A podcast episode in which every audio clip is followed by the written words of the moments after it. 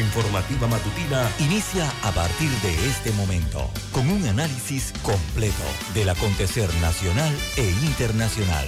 Noticiero Omega Estéreo. Omega Estéreo Noticias.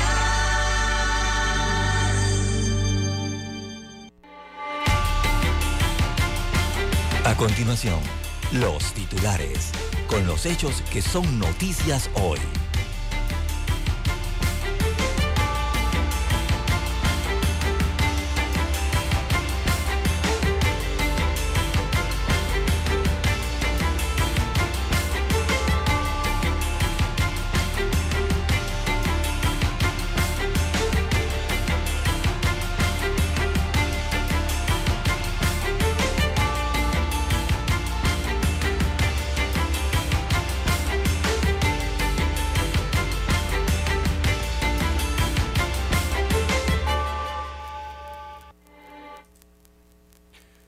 Partido Revolucionario Democrático acelera reforma con miras a mayo del año 2024.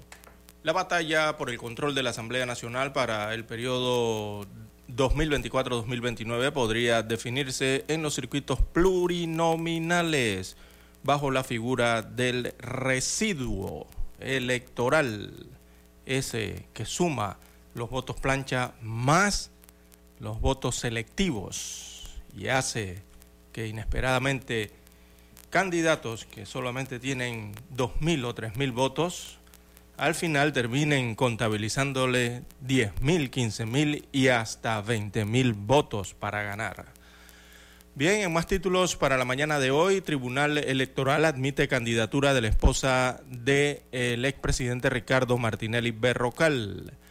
También el próximo 27 de octubre, Movimiento Otro Camino definirá eh, su fórmula, o sea, dará a conocer el nombre de su eh, vicepresidente, el que acompañará a Ricardo Lombana en estas aspiraciones presidenciales. También para hoy frenan millonaria licitación de la Lotería Nacional de Beneficencia. En más títulos eh, para hoy, también tenemos, amigos oyentes, la Junta Nacional de Escrutinio eh, queda constituida. Así que el día de ayer se conformó esta Junta de Escrutinio que será la responsable de proclamar al presidente y al vicepresidente que resulte electo en las próximas elecciones generales. También en más títulos eh, para la mañana de hoy, amigos oyentes, eh, tenemos que Minera Panamá emite comunicado y dice aceptar, revisar el contrato eh, en sus cuatro cláusulas eh, recomendadas por la Asamblea Nacional, es lo que dice la empresa minera. También para hoy, fenómeno del niño frenaría el crecimiento económico del país. Bueno, las alianzas parciales y las debilidades de los partidos políticos es otro tema que está llamando la atención en este torneo electoral, sobre todo después del fenómeno de las reservas eh, de los cargos en los diferentes colectivos eh, políticos y ahora las dificultades que tienen para eh, presentar candidatos a los diferentes cargos de elección popular.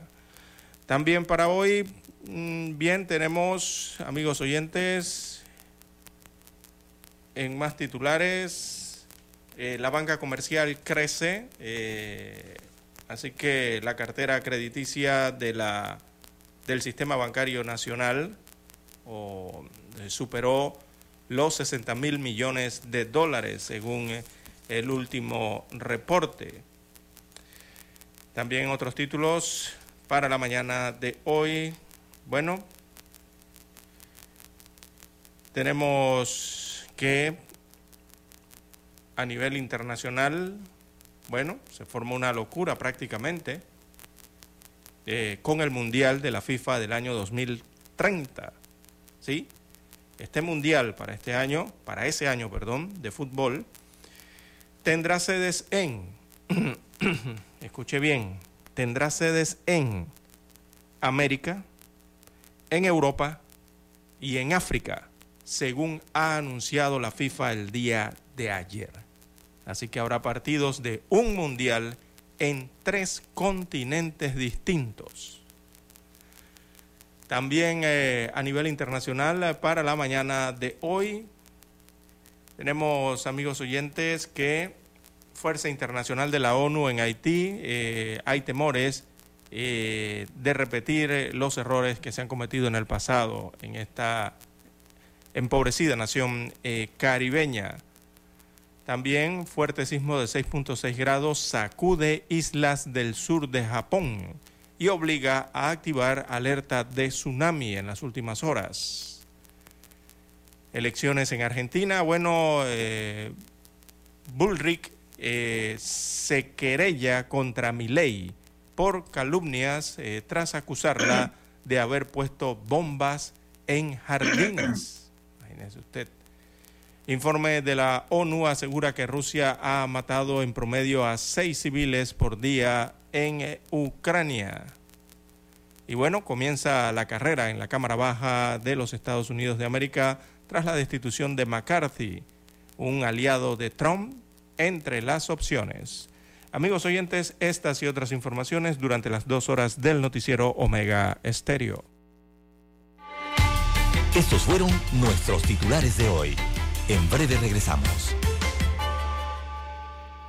Escuchar Omega Stereo es más fácil que nunca. Solo busca la aplicación de Omega Stereo en Play Store o App Store y descárgala gratis. No te pierdas los mejores programas y tu música favorita. Descarga la app de Omega Stereo y disfruta a las 24 horas donde estés. Desde el dominante Cerro Azul Omega Estéreo cubre las provincias de Panamá, Colón, Darién, Panamá Oeste y las playas en los 107.3. Continúa desde el majestuoso Cerro Canajagua en los 107.5, cubriendo todas las provincias centrales hasta el imponente volcán Barú en los 107.3 para las provincias de Chiriquí, Bocas del Toro y Veraguas. Omega Estéreo para todo Panamá.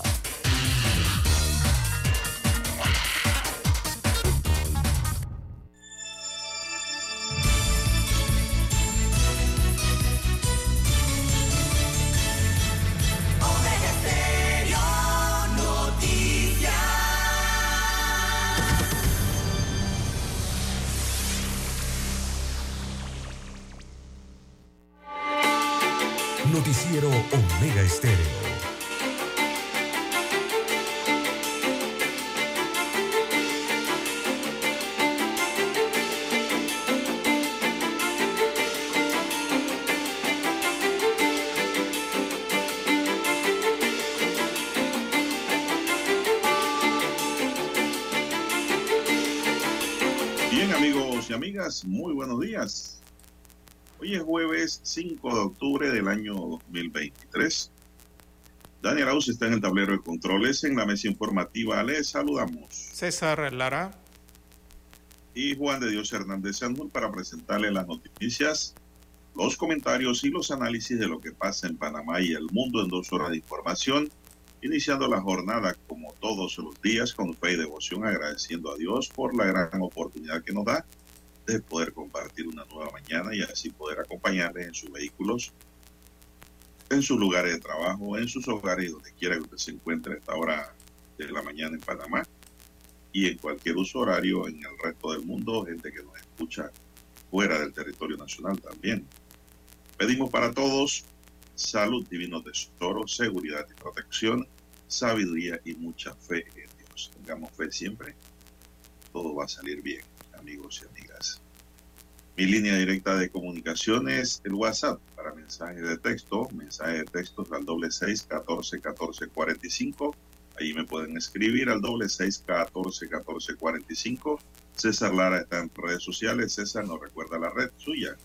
Bien, eh, estamos en las redes sociales en arroba César Lara R, arroba César Lara R es mi cuenta en la red social Twitter Allí puede enviar sus mensajes, sus comentarios, denuncias, fotos, denuncias, el reporte del tráfico temprano por la mañana.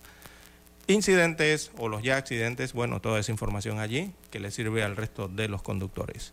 Buenos días, don Daniel Araúz en la técnica, también a usted, don Juan de Dios Hernández, a todos los amigos oyentes a nivel de la República de Panamá, provincias, comarcas, el área marítima donde llegan las dos señales de Omega Estéreo, los que están en omegaestereo.com, en Tuning Radio, los que ya han activado su aplicación de Omega Estéreo y nos escuchan en su dispositivo, en sus celulares, y también los que eh, nos sintonizan a través eh, del canal 856 de Tigo, televisión pagada por cable a nivel nacional. Omega Estéreo también llega a su televisor. ¿Cómo amanece para hoy, don Juan de Dios? Bueno, muy bien, gracias. Espero que usted estén bien también. Bien, bien, bien. Bueno, vamos a entrar en materia informativa, don César, y hay que tener mucho cuidado, hija. La delincuente, los vivos, los estafadores, todo. todo. La gana de plata fácil, don César, está a todo nivel, ¿eh? todo, delito. Miren, estaba revisando aquí y ahora están pidiendo dinero con cartas falsas del Hospital del Niño. Sí. Eh, dirigentes de pacientes rechazan estas estafas que usan el nombre de las instituciones de salud. Dice la nota, mi hija tiene dos meses de estar internada en el Hospital del Niño y necesita ser operada. Es una de las historias que toca el corazón de decenas de panameños que sin pensarlo dos veces caen en este engaño. Esta historia se hace creíble porque el sujeto interiorano, mire usted, un sujeto interiorano, César, se sube a los buses con una carta en mano que tiene el logo y una firma y está sellada por el Hospital del Niño. ¿Cómo dudar si hasta el momento el número del centro pediátrico indica que cualquier consulta? La fecha de la nota está vigente en este año, dice, pero esta carta es modificada año tras año, don César, cambian la fecha. El panameño Luis Sánchez, quien aborda a los ciudadanos en los buses de Panamá Este Oeste, tiene este método como su mejor aliado para ganar dinero fácil. La verdad es que no hay ninguna niña hospitalizada, mucha atención. La dirección del hospital de niños indicó que la nota es falsa y advirtió a la población de estafadores que suelen pedir dinero con notas supuestamente emitidas por esta institución. La nota que reiteramos es falsa lleva estampada la firma fraudulenta del doctor Alberto Bisson, médico que sí labora en esta institución, pero que en ningún momento redactó y firmó el documento en cuestión, explicaron. Según el personal, el Hospital del Niño no realiza este tipo de escritos y exhortan a reportar todos estos actos que afectan el buen desempeño de nuestro comio. ¿Quién podría decir que su hija está enferma y en un hospital? Esta historia nos recuerda a la que hacía Milagros Lai, ¿se acuerdan? Quien se hizo pasar por paciente de cáncer para obtener ingresos por donaciones y otros beneficios a título personal. Esa mujer no tenía ningún cáncer. Con el testimonio de un supuesto cáncer en estado terminal en 2016, ella conmovió a miles de panameños que la ayudaron para recoger 30 mil dólares para supuestamente comprar medicina. Lai, quien ha manifestado estar arrepentida por lo que hizo, fue a parar el centro de rehabilitación femenino el 15 de noviembre de 2018 por el delito de estafa y a causa de incumplimiento de trabajo comunitario en el municipio de San Miguelito. Su sentencia fue de 60 meses. No creo que quiera estafar de nuevo, don César. No, para nada. Estas historias se dan. Ahora andan sujetos en los buses con cartas diciendo que tienen niños enfermo, don César. Mire, la verdad es que ya yo me he puesto que no doy nada, César. Sí, yo desde hace años, nada, ni en el No doy nada. Juan de Dios. Nada, nada, nada, porque ya yo no creo. Eh, mire que, que, que, lo que hago ahora es, bueno, ahora que hay tanta venta en los semáforos, don Juan de Dios, sobre todo de alimentos, de frutas, es que compro frutas y las doy a quien me pide dinero. compro una rodaja de sandía, eh, compro eh, un guineo, algún banano, ¿verdad? Eh, un pedazo de, esto de papaya y, lo, y lo regalo, lo dono cuando me piden dinero. es lo que regularmente hago ahora, desde hace muchos años. Bueno, y las caras cuando uno hace esto no son muy agradables, ¿no? De quien te está pidiendo dinero. siempre colocan un rostro, una expresión, eh, bueno, no tan buena, ¿no? por la acción que estás haciendo por ellos. Pero así es la vida, don Juan de Dios. Y estos son trucos que utilizan los estafadores. Esto de estas cartas, don Juan de Dios, eh, falsas, eh, cartas con falsas enfermedades, eh, pidiendo ayuda, pidiendo dinero. Estos trucos son parte de lo que utilizan los estafadores. Y claro, tratando de robarle el corazón a la gente, ¿verdad? Claro. Pero robándole el dinero igualmente, que es el problema, ¿no? Que al final terminan quitándote el dinero. Y bueno, los panameños como somos tan solidarios, don Juan de Dios, el panameño es muy noble, muy solidario y sobre todo cuando se trata de ciertas instituciones. Al panameño cuando le hablan del hospital del niño, queda eh, sacando plata del bolsillo. Cuando al, panameño le hablan del oncológico, queda sacando plata del bolsillo, ¿verdad? Eh, y lastimosamente hay personas del mal vivir que se dedican a estos eh, simulados, ¿verdad? Con estas cartas lastimosamente. Así es, don César, y yo he dicho y sigo diciendo que las autoridades locales como las alcaldías de los principales distritos del país deberían llevar un control, pero eso hay que normarlo, hay que regularlo a través de un, qué sé yo, una ley pudiera ser o pudiera ser a través de decretos de que todo el que va a emprender algún tipo de movimiento para que sea de carácter de ayuda social para alguna persona o qué sé yo, lo que usted quiera que conlleve la donación, don César, deben estar inscritos en las alcaldías. Y la policía pudiera pedir esas notas. Exactamente. Para ver quién. Ahí, se acaba este relajo. Pero si hay sistema para hacerlo, don Juan. Pero no hay creatividad ni ah, hay voluntad política, don César, de nuestros funcionarios. Eso no cuesta nada hacerlo. Eso mismo, porque si no. Se puede hacer y, no lo hacen al final porque eso significa más transparencia, don Si usted no está inscrito allí, usted está cometiendo una falta, puede quedar hasta preso. Hay que hacer eso debería hacerse. Bueno, vamos a la pausa, dice Dani.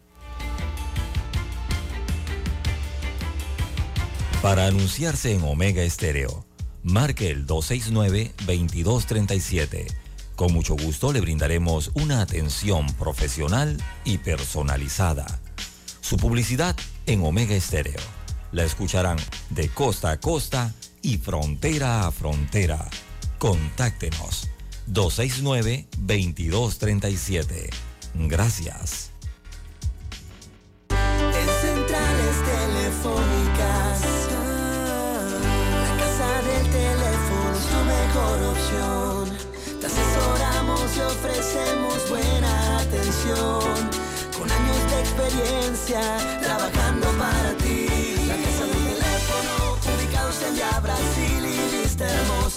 Casa del teléfono, líder de telecomunicaciones. La casa del teléfono, distribuidores de Panasonic. Ven a visitarnos. La casa del teléfono. 229-0465 lsdtcorp.com Distribuidor autorizado Panasonic. La información y el análisis en perspectiva. De lunes a viernes, de 7.30 a 8.30 de la mañana. Con Guillermo Antonio Adames, Rubén Darío Murgas y Camila Adames Arias. En perspectiva. Por los 107.3 de Omega Estéreo. Noticiero Omega Estéreo.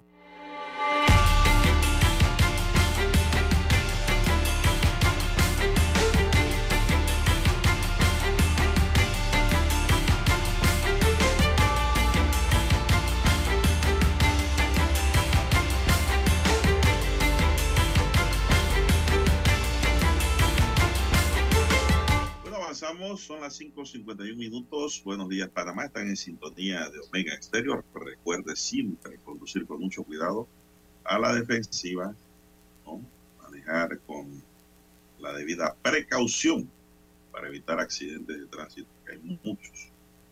Eh, por muy leve que sea el accidente, le hace perder tiempo. Y eso no es bueno para nadie. Así que evítelos. Entonces, ¿a qué más tenemos en esta mañana?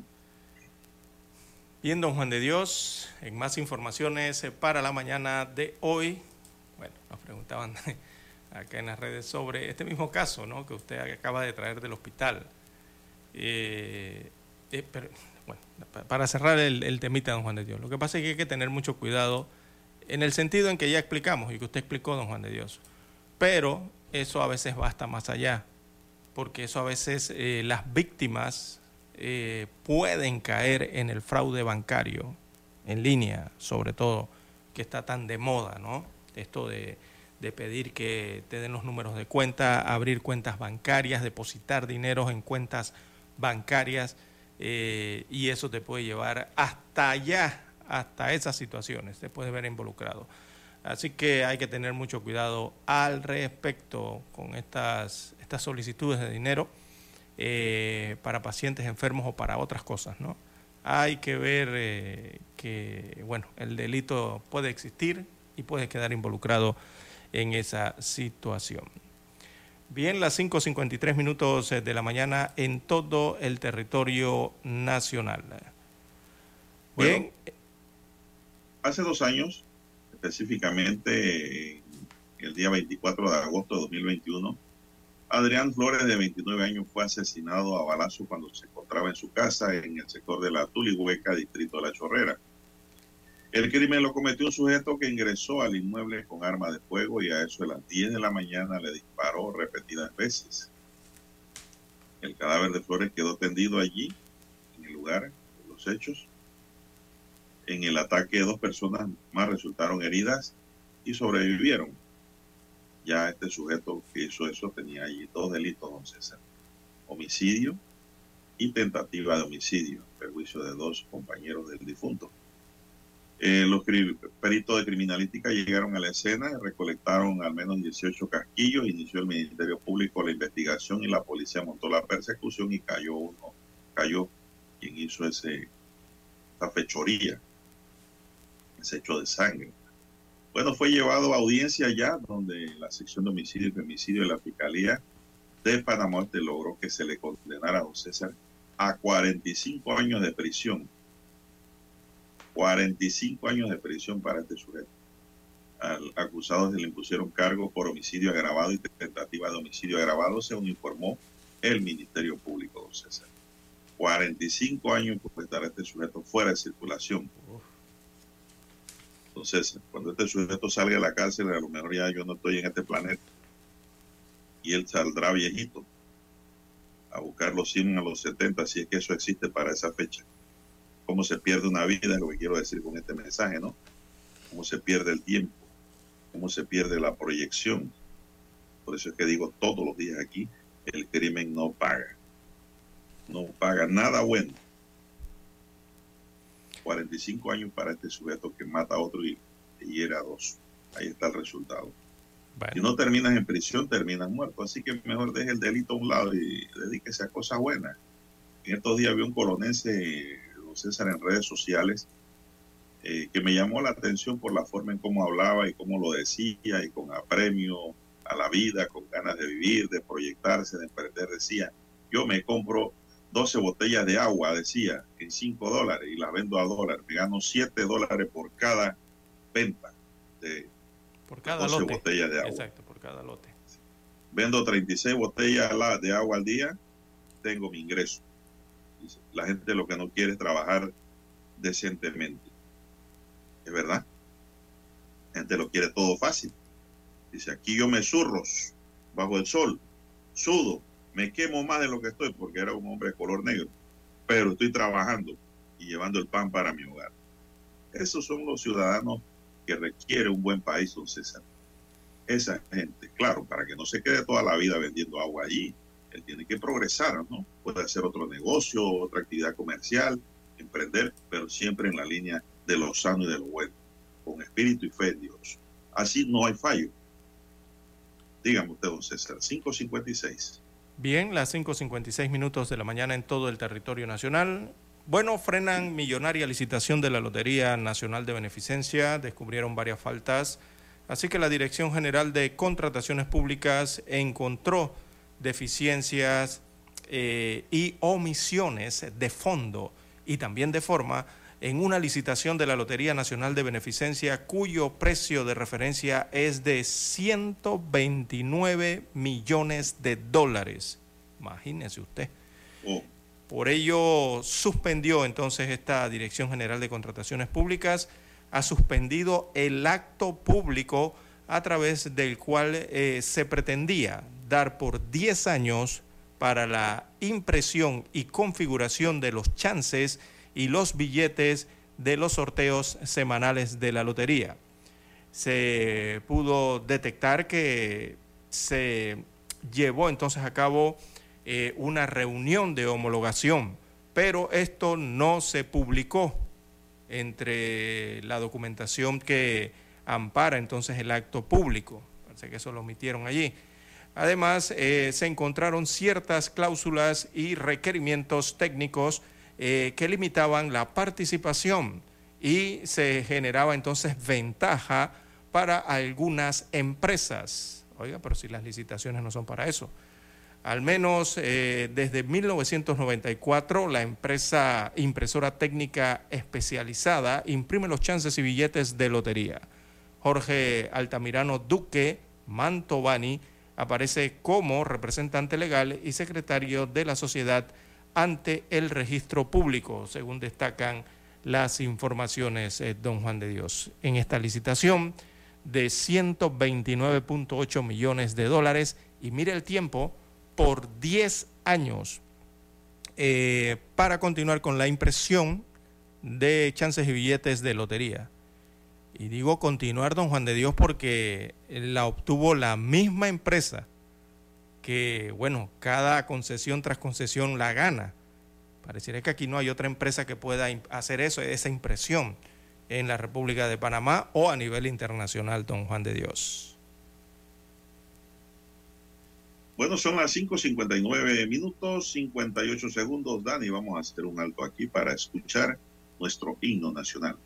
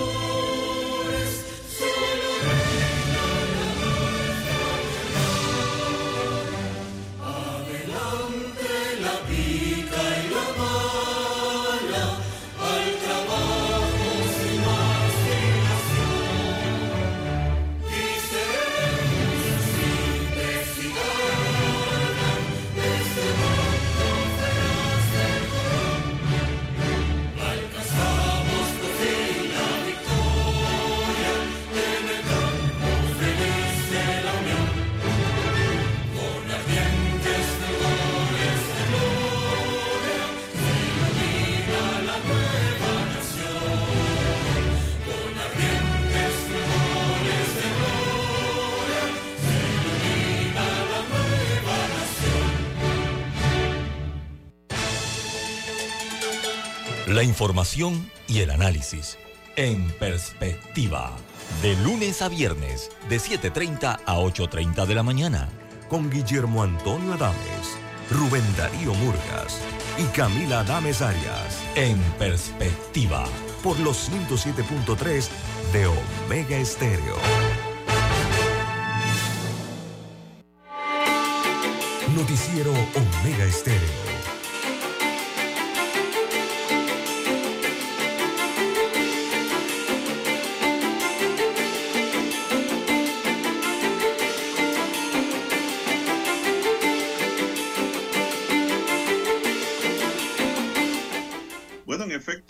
César, son las seis dos minutos. Eh, lo que usted me acaba de decir, eh, que la Dirección de Contrataciones Públicas ordenó a la Lotería Nacional de Beneficencia suspender la licitación para la impresión, configuración y entrega de los billetes por 129,8 millones de dólares.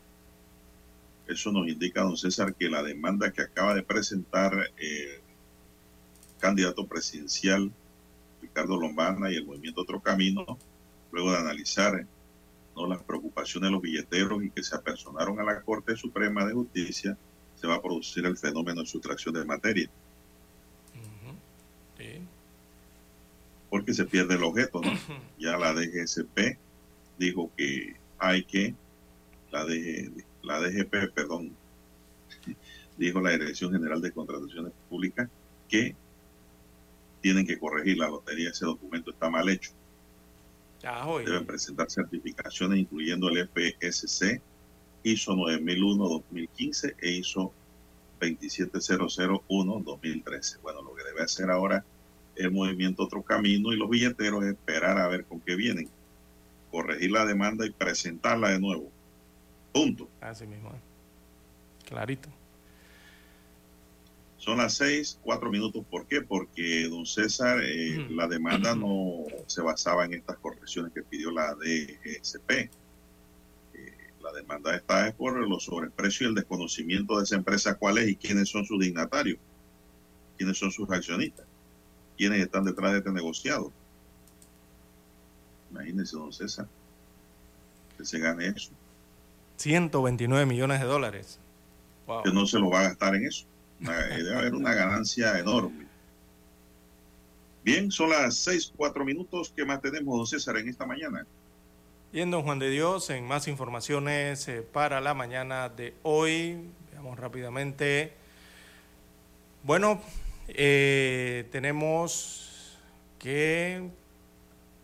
Oiga, se me perdió la noticia de quién, Bueno, eh, se aceleran las reformas eh, con miras a modificar el código electoral, don Juan de Dios, y esto a menos de siete meses para las elecciones generales. Esto ha generado la polémica, ha hecho, levantado un gran revuelo, ¿no? que dice a última hora. Exacto, todo esto a última hora. Eh, y parece ser una batalla, eh, y es una batalla por el control primero de, en el sentido de quién gana las elecciones o quiénes podrían tener más probabilidades numéricas allí de ganar las elecciones a través de esta forma de adjudicación de curules, como lo son el cociente, medio cociente y principalmente el residuo, que es lo que se está tratando de modificar.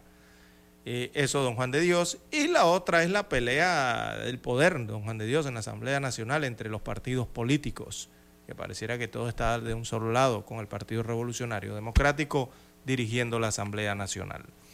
Bueno, pese a que los eh, magistrados del Tribunal Electoral eh, advirtieron también el día de ayer que no es legítimo reformar la ley electoral a solo siete meses de los comicios electorales del 5 de mayo del 24, pues bueno, la Comisión de Comercio de, la, de, Gobierno perdón, de la Asamblea Nacional eh, aprobó en primer debate el proyecto de ley 1092 ese proyecto que modifica el mecanismo de postulación de diputados por residuo en los circuitos plurinominales, ahí donde se, se escogen a varios diputados. Así que la iniciativa que ha recibido el rechazo del foro de pro reformas electorales, ayer emitieron un comunicado, eh, fue avalada por los periodistas eh, Leandro Ávila.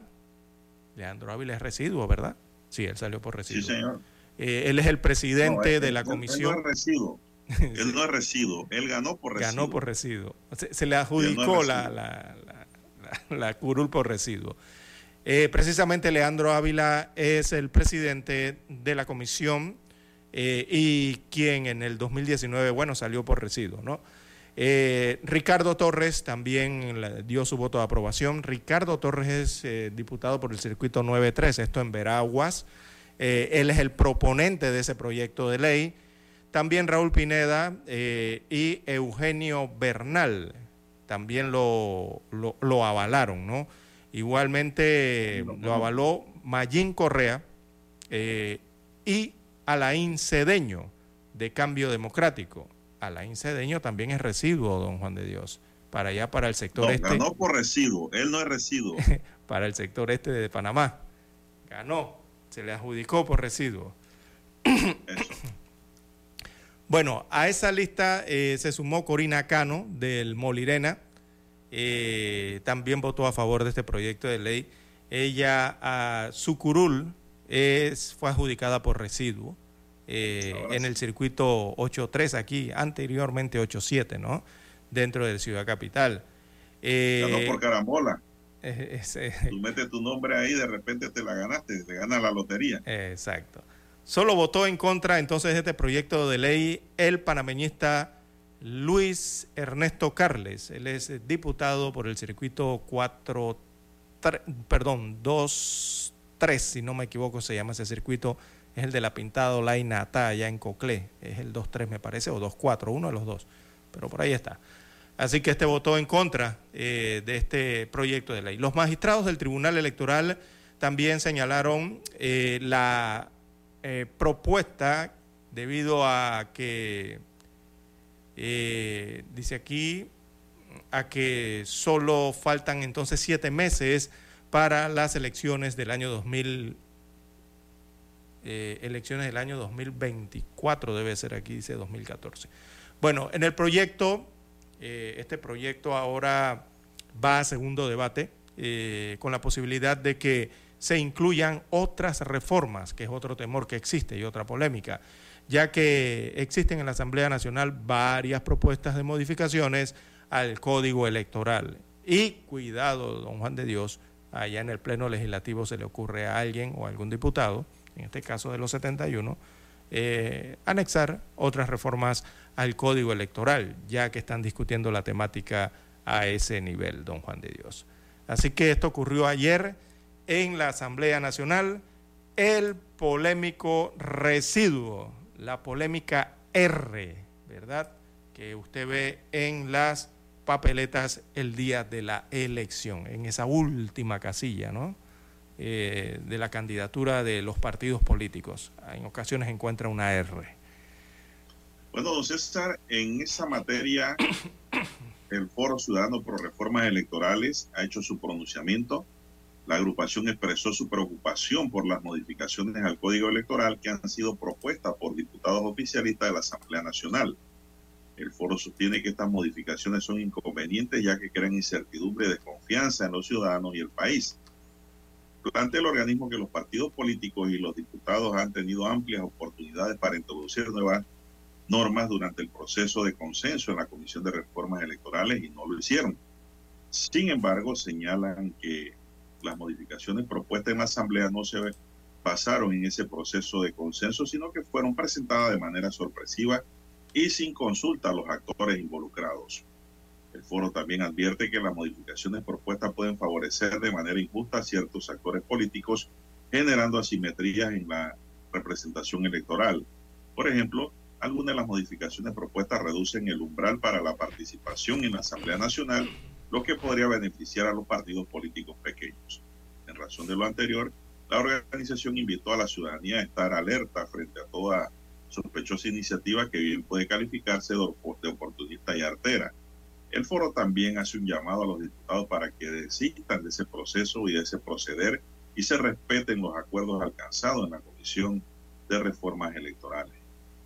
esa es la preocupación del foro, don César, y lo que podemos argumentar que este proyecto va a segundo debate, que es precisamente la marejada de los camarones, don César. Así es, don Juan de Dios. Y de ser aprobado allí, al siguiente día puede ser aprobado Cualquier diputado puede introducir cualquier otra cosa allí que le dé la gana. Don César. Eh, este es un proyecto de ley, evidentemente, que, llega, e, es totalmente extemporáneo, don Juan de Dios, por el tiempo, ¿no? Estamos a siete meses de las elecciones, en eso sí tienen toda la razón los que se están oponiendo a este proyecto de ley, eh, en este intento de reformar en tan poco tiempo el código electoral, o las reglas más bien, de, en las elecciones para diputado eh, este. del próximo año. Y esto atenta, don Juan de Dios, evidentemente, en la forma en que se está presentando atenta en muchos principios democráticos, atenta a estabilidad eh, democrática en este momento. El tema de la transparencia, eh, esto busca, toca la institucionalidad del país, de Don Juan de Dios, en lo que tiene que ver con la elección general a los cargos eh, públicos de elección, en este caso, ¿no? para el país parte de ello y bueno, don Juan de Dios, es que llama, todo llama la atención eh, con este proyecto eh, de ley, eh, evidentemente por el residuo, ¿no? Recordemos que el residuo ha sido catalogado por, por más de décadas en Panamá como prácticamente un método hasta antidemocrático, don Juan de Dios, pero sigue allí, no lo eliminan, no lo cambian, no buscan otro método de elección eh, y lo mantienen allí. Y quienes mantienen eso allí son los que están en el poder político en la Asamblea Nacional, don Juan de Dios. Porque si el Tribunal Electoral eh, puede presentar proyectos de ley para quitarlo, modificarlo, cambiarle nombre o lo que sea, eh, lastimosamente eso tiene que ir a la Asamblea Nacional. Y en la Asamblea Nacional, don Juan de Dios, es donde no quieren eliminar esto, hay que decirlo claramente, y no simplemente la actual administración, en la Asamblea, o los que están actualmente, sino ha ocurrido en periodos anteriores, don Juan de Dios, en legislaciones anteriores. Eh, es una lástima, ¿no? Lo que ocurre allí. Y bueno, eh, algunos entenderán lo que es el residuo, otros no, quizás les estará muy complicado, ¿no? Esas sumatorias. Pero básicamente, don Juan de Dios, en el residuo, eh, lo que ocurre es que usted tiene la suerte de que le pueden sumar, don Juan de Dios, los votos plancha, esos votos que piden y te piden colocar un gancho para seleccionar a todos los candidatos, a todos los niveles de cargos, bueno, eso se lo suman a los votos que realmente saca el candidato. Eh, por ejemplo, vemos diputados en la Asamblea que han entrado por residuo eh, a la Asamblea Nacional, menos votos. pero han sacado 1.500 votos en circuitos donde el cociente, o sea, el diputado más votado para ganar una elección, saca hasta 27 mil votos, don Juan de Dios. Pero cuando van entregando las curules y se encuentran que hay que activar el proceso por residuo, entonces se encuentran ustedes con diputados que sacan 2 mil votos selectivos, pero le suman el voto plancha y eso lo eleva a 10 mil, 15 mil, casi hasta 20 mil votos, don Juan de Dios, y les entregan las curules. Es lo que pasa, lastimosamente. Y el que sacó la cantidad selectiva se queda sentado mirando pasar exactamente. el fraude legalizado. Exacto. Y el que sacó el medio cociente también se queda mirando, don Juan de Dios. Así es. Viendo cómo le quitan la curul. fraude legalizado. Exacto. Por eso es que hablo es que es antidemocrático, lastimosamente. Pero nadie lo quiere eliminar. Bien, nos piden la pausa, don Juan de Dios, y retornamos.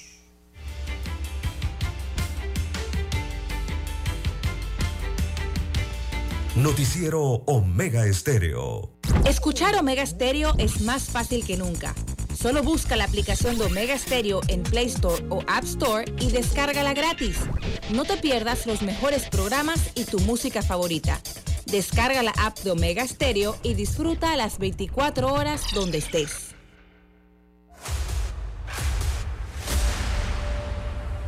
Desde los estudios de Omega Estéreo, establecemos contacto vía satélite con la voz de América.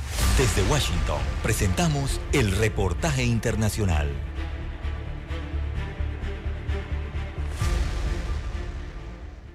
Cuando en mayo concluyó el título 42, los flujos migratorios disminuyeron. Sin embargo, en los últimos meses estos se han disparado y ciudades como Juárez, Piedras Negras y Tijuana se han visto rebasadas en servicios y albergues, a bordo de autobuses y escondidos en camiones y tráileres y hasta en las cajas de los trenes de carga, miles de migrantes han logrado llegar a la frontera común de México con Estados Unidos. Agentes migratorios de la Guardia Nacional del Ejército han implementado operativos para impedir los cruces y retornarlos a sus países de origen, pero la situación lo supera. Eunice Rendón de la organización no gubernamental Agenda Migrante señaló que este incremento va acompañado de mayores riesgos, caminos más inseguros y agrestes, por los que viajan los migrantes que así se exponen a todo tipo de abusos por parte de los traficantes de personas. Consideró que es urgente cambiar el tratamiento del fenómeno migratorio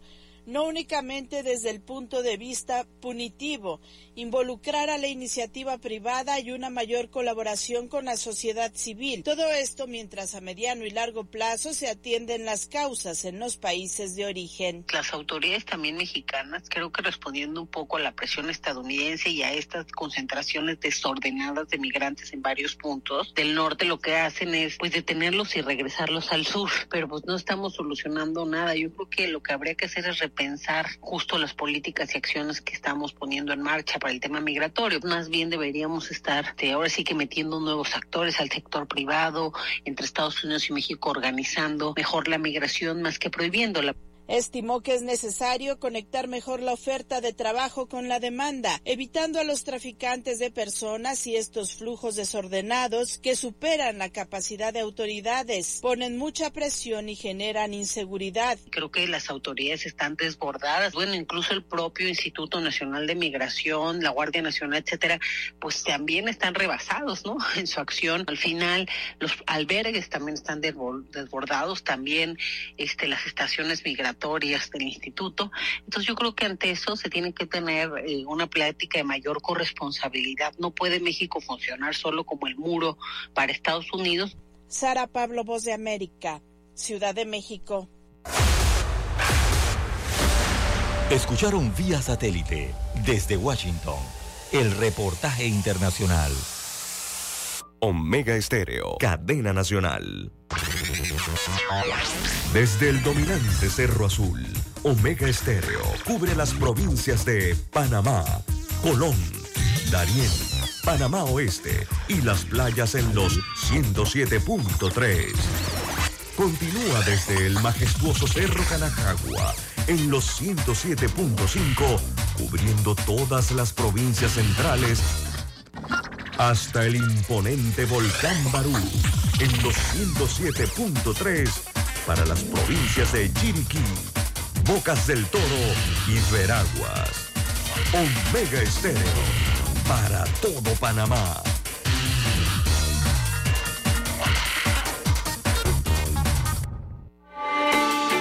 Noticiero Omega Estéreo.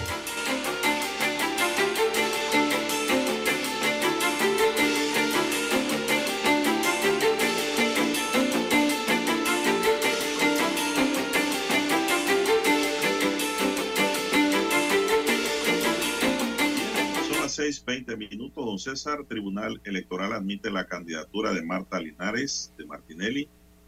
El Tribunal Electoral admitió la postulación de Marta Linares de Martinelli para el cargo de vicepresidenta de la República por el partido Realizando Metas. El Tribunal Electoral eh, tomó la decisión. Eh, la entidad admitió la postulación mediante resolución del 4 de octubre, o sea, ayer la copia de esta resolución debe ser remitida a la Secretaría General del Tribunal Electoral a fin de que se publique el aviso de postulación por una sola vez en el boletín electoral. Eh, publicada esa aceptación, entonces pueden surgir las impugnaciones, don César. Así es, esa candidatura. Es el momento procesal cuando cualquier ciudadano puede eh, impugnar la candidatura. Más temprano, la ex primera dama declaró que le comunicaron que el tribunal aceptaba su candidatura a la vicepresidencia. Linares de Martinelli, acompañada de Martinelli Berrocal, quien es el candidato presidencial por ahora de la alianza de los partidos realizando metas y alianzas. Estas declaraciones de, Linares las hizo durante una vigilia realizada en las afueras de la sede del Tribunal Electoral en Ancón. Ya nos comunicaron que van a aceptar mi postulación, indicó a los medios de comunicación. Vamos a esperar ahora, don José César, si hay impugnación. Hay tres días, Hay tres días, para, para, las impugnaciones una vez se eh, eh, presente, y el, esto ante el, el, boletín electoral. Una vez se publique en el boletín electoral, ¿no? Tienen un periodo de tres días. Cualquier panameño, cualquier ciudadano, para presentar. Eh, ahí puede haber una impugnación, don César, y también puede haber una demanda de inconstitucionalidad sobre esa decisión. Claro que va a demorar más, ¿no? La Corte tendría que pronunciarse. Primero, de los tres días, don Juan de Dios, eh, pueden impugnar allí, eh, están habilitados, pueden hacerlo si desean. Eh, el fiscal general electoral, ¿verdad?, que ve estos asuntos, puede impugnar. puede ser cualquier ciudadano del país, también lo puede hacer, está en su derecho, una vez se publique esto en el boletín electoral, por tres días. y también lo pueden hacer los partidos políticos, pueden presentarse, ¿no?, presentar sus, sus objeciones allí eh, eh, en ese periodo. Y adicional el que usted bien señala, don Juan de Dios, que a mí me parece que, es el diferenciar aquí, Lo único que hay que diferenciar aquí, César, que cualquier impugnación ante el Tribunal Electoral sería de orden legal. ya, si sería de orden constitucional, sería a través de una acción de inconstitucionalidad, como ocurrió en el 2014, ante la Corte Suprema de Justicia. Arriba, no más arriba. Esa es la diferenciación, porque el Tribunal Electoral no puede entrar a analizar normas constitucionales mm. en función a lo que se haya eh, presentado ante el Tribunal Electoral. Ellos ven la legalidad o no de eh, la propuesta. Son las 6:23 minutos, señoras y señores. Bueno, ¿qué tenemos? A esperar qué ocurre en ese sentido, ¿no? Bien, las 6:24 minutos eh, de la mañana en todo el territorio nacional. También eh, tenemos, don Juan de Dios, eh, el próximo 27 de octubre el movimiento Otro Camino definirá su fórmula. Así que será, ese es un día viernes, será 27 de octubre. Entonces, a través de un directorio nacional, el MOCA, por sus siglas, este partido completará la nómina presidencial que lidera Ricardo Lombana. Ahí anunciarán entonces quién es su compañero de fórmula. Ese día 27 de octubre eh, se escogerá entonces la figura del vice, a la vicepresidencia y se decidirá el resto de la oferta electoral. Recordemos que todavía muchos partidos políticos no han terminado de llenar esas casillas que reservaron eh, en sus elecciones internas. ¿verdad? Y tienen un periodo entonces hasta el 31 para presentar todas esas eh, postulaciones, si es que van a postular a todos los cargos en este caso, ¿no? Eh, deberían hacerlo a todos los cargos. Pero bueno, don Juan de Dios, vemos que el tema de las reservas, cómo ha cambiado todo, ¿no? Por eso tan atípica esta elección. Esperemos entonces los resultados de cada uno de los partidos, cómo van a presentar a sus candidatos. Que al final yo creo que eso es hasta una desventaja eh, eh, que les ha tocado a todos los partidos, don Juan de Dios, eh, al, haber hecho esta acción de hacer reservas, casi hasta la mitad de los, de los cargos los reservaron. Y yo creo que ahora tiene una sorpresa, ¿no? Sí, exactamente. Por eso es que hablábamos hace un mes atrás de que lo que vendrá son sorpresas, producto de esa situación, don Juan de Dios, porque hay que ver ahora eh, a quienes postulan. Ya los pueden postular, pero de forma directa. Lastimosamente, prácticamente de a dedo, don Juan de Dios, llenar esas reservas. Uno. Eh, bueno, no, no, no yo no diría que tanto o, por, o por candidatos que están a la espera allí, ¿no? Del propio partido. Eh, y lo otro, don Juan de Dios. La ley, la ley da la fórmula. Sí. Y lo otro, don Juan de Dios, es que yo creo que esto les es hasta negativo quienes dejaron tantas reservas. ¿Y por qué? Porque no se vio eh, en la interna de cada partido. O sea, prácticamente detuvieron o le negaron la posibilidad a candidatos dentro de cada partido de darse a conocer, de recorrer el circuito, don Juan de Dios, ¿verdad?, de presentar sus propuestas. ¿Por qué? Porque como habían reservado los cargos, digo, ¿quién iba, quién iba a gastar dinero y esfuerzo en recorrer un circuito, un corregimiento a un distrito, ¿verdad?, anunciando su candidatura si no la tenía segura, porque eh, había una reserva. Entonces quizás eso hasta les afecte ahora a todos los partidos, porque todos hicieron eso, hicieron reservas, don Juan de Dios. Quizás ahora a todos les afecte esa situación eh, de los que hicieron la mayor cantidad de reservas, eh, porque los candidatos que sí fueron a hacer su campaña interna, se dieron a conocer, recorrieron las circunscripciones, don Juan de Dios, le llevan quizás eso de ventaja a quienes ahora van a anunciar a través de Pero las si reservas. todos hicieron reserva, Sí, todos, todos, todos los partidos ¿qué políticos. ventaja van a llevar? O sea, no hay ventaja de nada. No, me Por refiero ejemplo, internamente. El PRD no hizo primaria. Me refiero internamente, don Juan de Dios, de los partidos políticos. Ah, no, no. Eso internamente, don César, ahí el que tiene más saliva traga más harina. Bueno, pero bueno, cuidado y les afecta a todos. Lo que hemos visto como los procesos electorales internos en los partidos, sabemos que es así. No, don César. No, y externamente también porque no se dieron a conocer. No, no, no, no, no. Te salen con una sorpresa, Juan Pérez, de repente, y ya de ahí arranca la campaña. Y listo, y va, y va sin desgaste, Pudiera porque ser. las primarias es un desgaste también, económico y físico, Físico. y emocional. Vamos a la pausa, don Dani, tenemos que escuchar el periódico.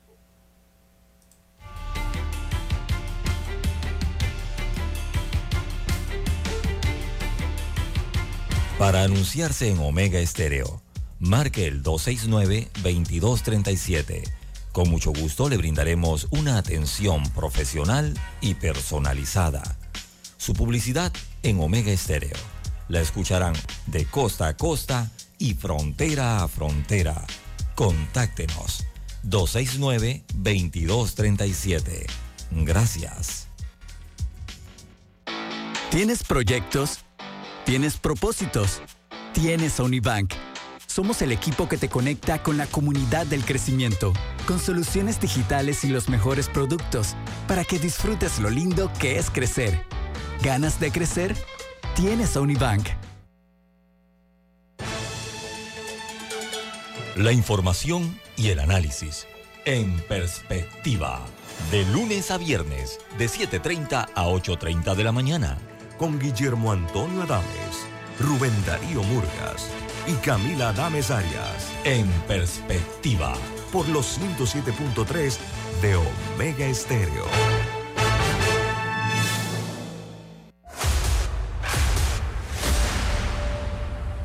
Desde los estudios de Omega Estéreo, establecemos contacto vía satélite con la voz de América.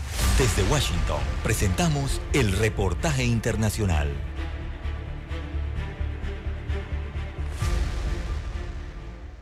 El año escolar inició formalmente en Venezuela con los mismos problemas y fallas que los miembros del sistema de educación pública han denunciado incesantemente en años recientes. Mientras los colegios privados iniciaron con normalidad, en las escuelas públicas la situación es muy diferente, pues muchos no solo presentan fallas en la infraestructura, sino que los bajos salarios de los educadores los ha llevado a dejar de impartir jornadas completas de clases debido a que deben buscar otras fuentes de ingreso para sobrevivir. Griselda Sánchez, profesora y dirigente sindical, responsabiliza al gobierno de la crisis en el sector educativo. Es irresponsable lo que ocurre hoy en nuestro país, es irresponsable lo que ocurre en nuestro sistema educativo.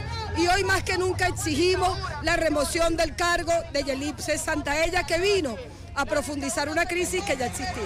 Vamos a retornar con un plan de contingencia en las escuelas porque los maestros sigue- seguimos sin salario, porque seguimos sin contrato colectivo. Los profesores del sistema público no reciben aumento salarial desde marzo del año pasado, mientras el país registra una inflación interanual de 422%, de acuerdo al Observatorio Venezolano de Finanzas. En tanto, la ministra de Educación de Venezuela, Yelitza Santaella, aseguró en días recientes que se encuentran buscando alternativas orientadas a fortalecer el salario de los docentes y precisó que más de 7.000 centros educativos fueron rehabilitados de manera integral. Quedan algunos planteles por atender. Nosotros continuaremos este año y el año que viene arreglando los planteles educativos. De acuerdo a una investigación de la red de observadores escolares divulgada el año pasado, el 50.4% de los educadores consultados indicaron que tienen trabajos adicionales para poder sobrevivir. Carolina Alcalde, Voz de América, Caracas.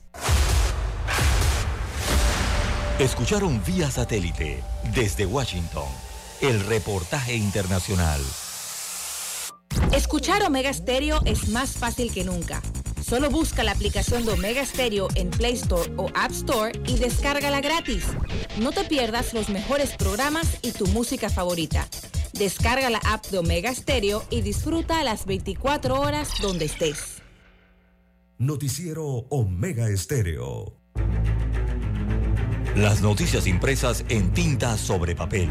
Con ustedes. Escuchando el periódico. Los titulares de las primeras planas de los diarios estándares de circulación en Panamá.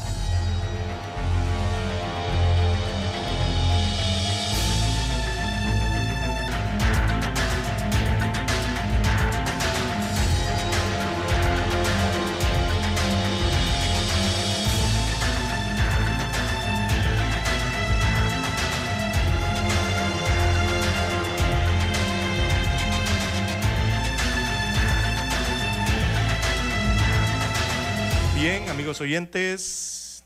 Bueno, el diario La Prensa titula para este jueves 5 de octubre, Partido Revolucionario Democrático acelera reformas con miras a mayo del 2024. Se refieren a las reformas al código electoral a esta altura de la organización electoral.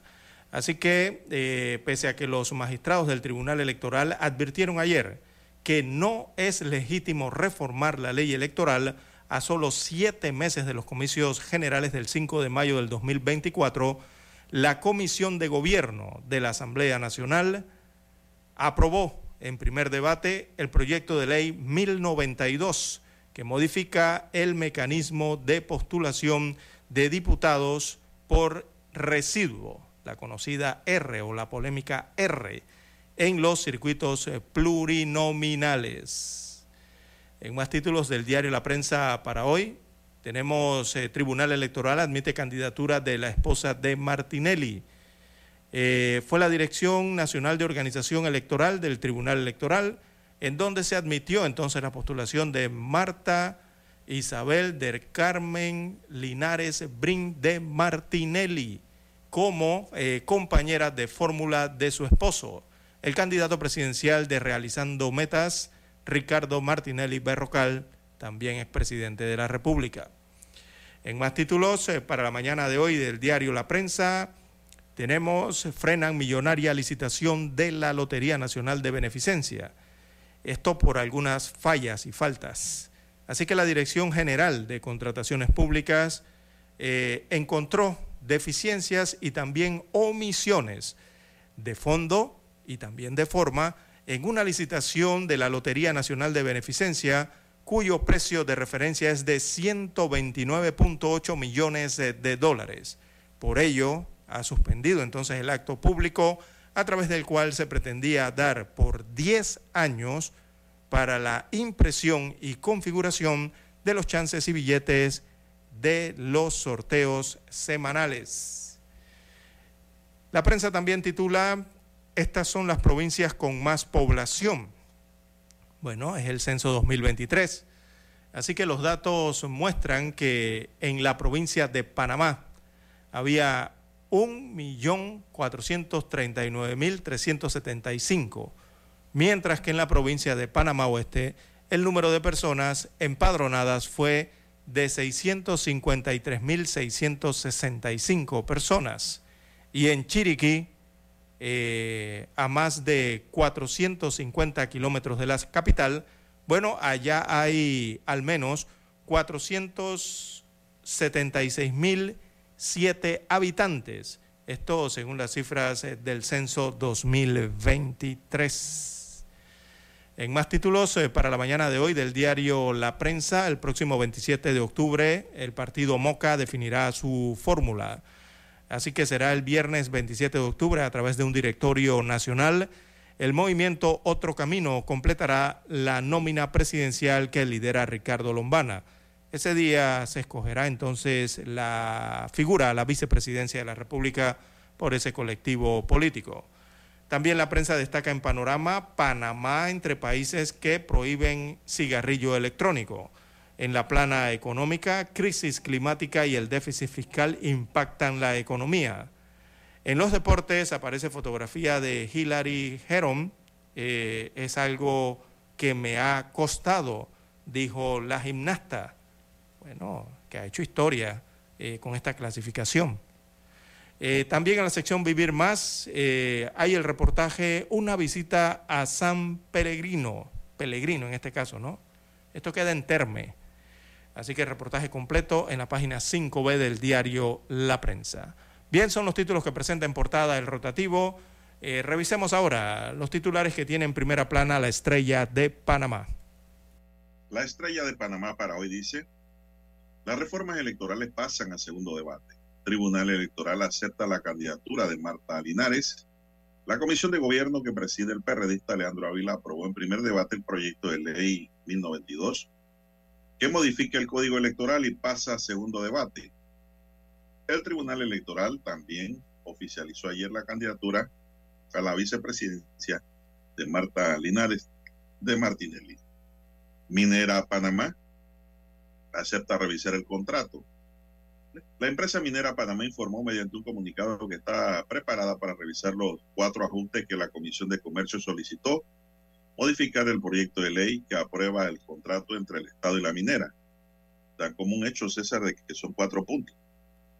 No son cuatro puntos, ¿ah? Y la población tiene que estar clara en eso. Son muchos más.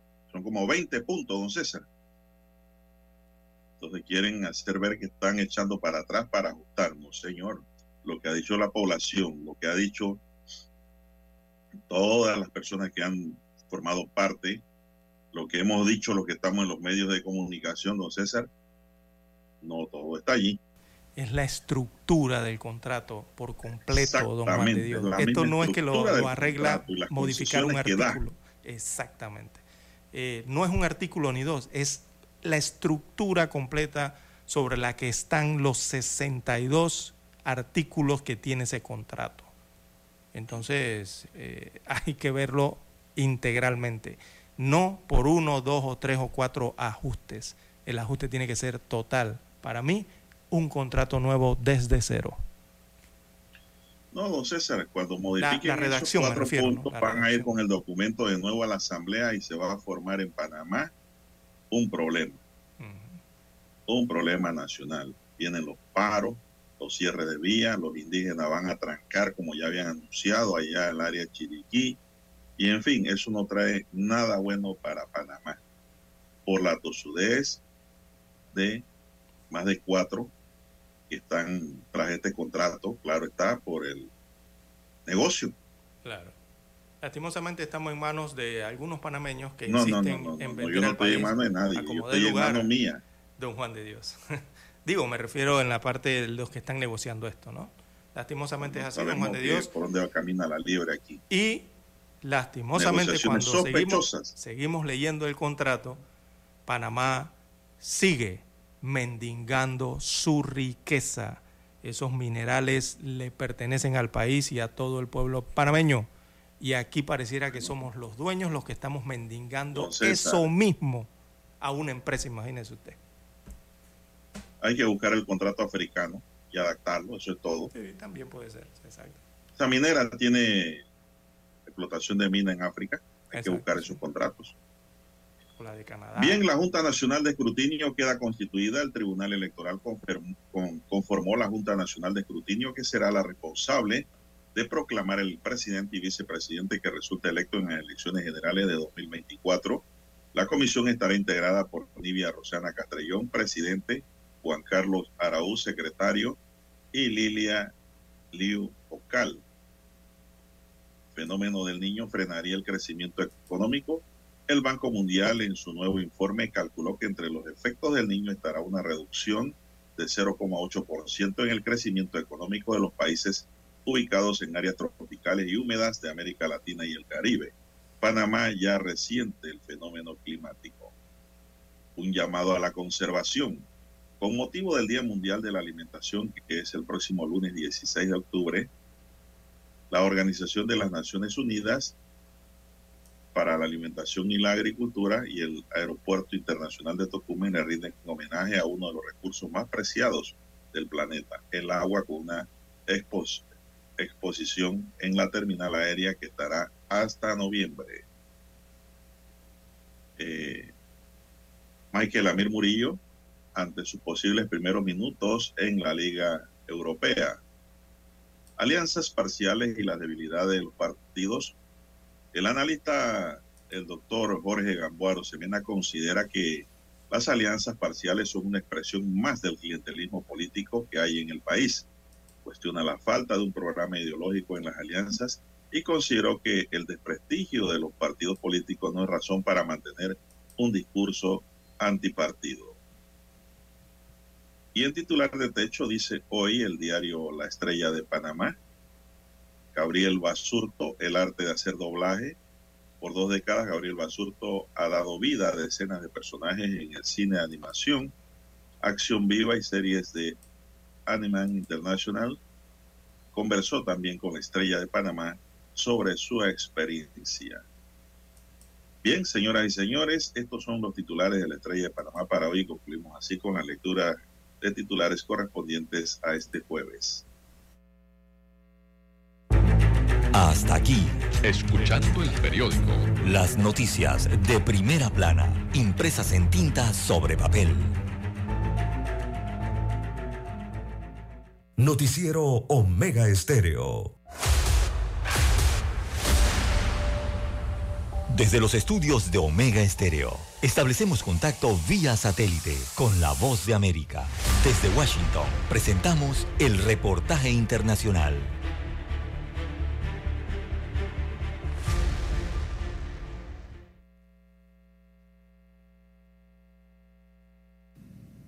El Departamento de Seguridad Nacional de Estados Unidos autorizó la publicación en el registro estadounidense de los lineamientos para la solicitud del TPS para los venezolanos. A partir de ahora es cuando delincuentes podrían aprovecharse de esta comunidad y estafar a solicitantes de este estatus de protección con promesas falsas de celeridad en el proceso o una aprobación segura.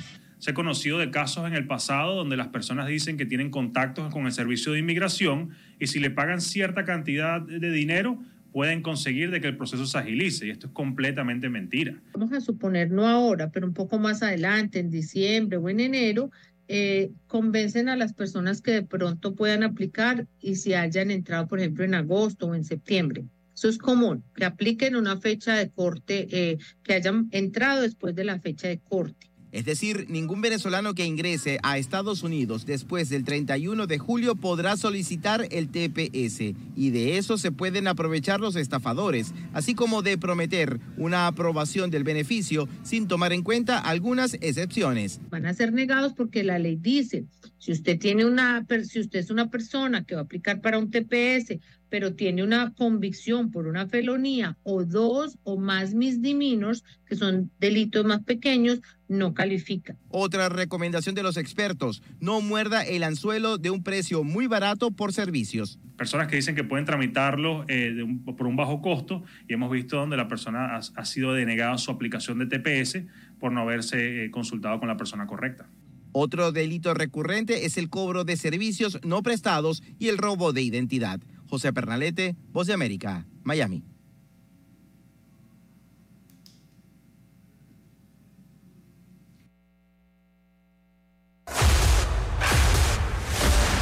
Escucharon vía satélite desde Washington el reportaje internacional. Noticiero Omega Estéreo. Problemas de tierra, reclamos por accidentes, despidos injustificados, reclamos de herencias, sucesiones, daños y perjuicios. Todo problema legal civil, penal y laboral, consulte al 6614-1445. Licenciado Juan de Dios Hernández le atiende. 6614-1445. Con atención en Panamá, Panamá Este, Panamá Oeste, Colón, Coclé, Santiago, Herrera y Los Santos. Anote y consulte 6614-1445. Es momento de adentrarnos al mar de la información. Este es el resultado de nuestra navegación por las noticias internacionales más importantes en este momento.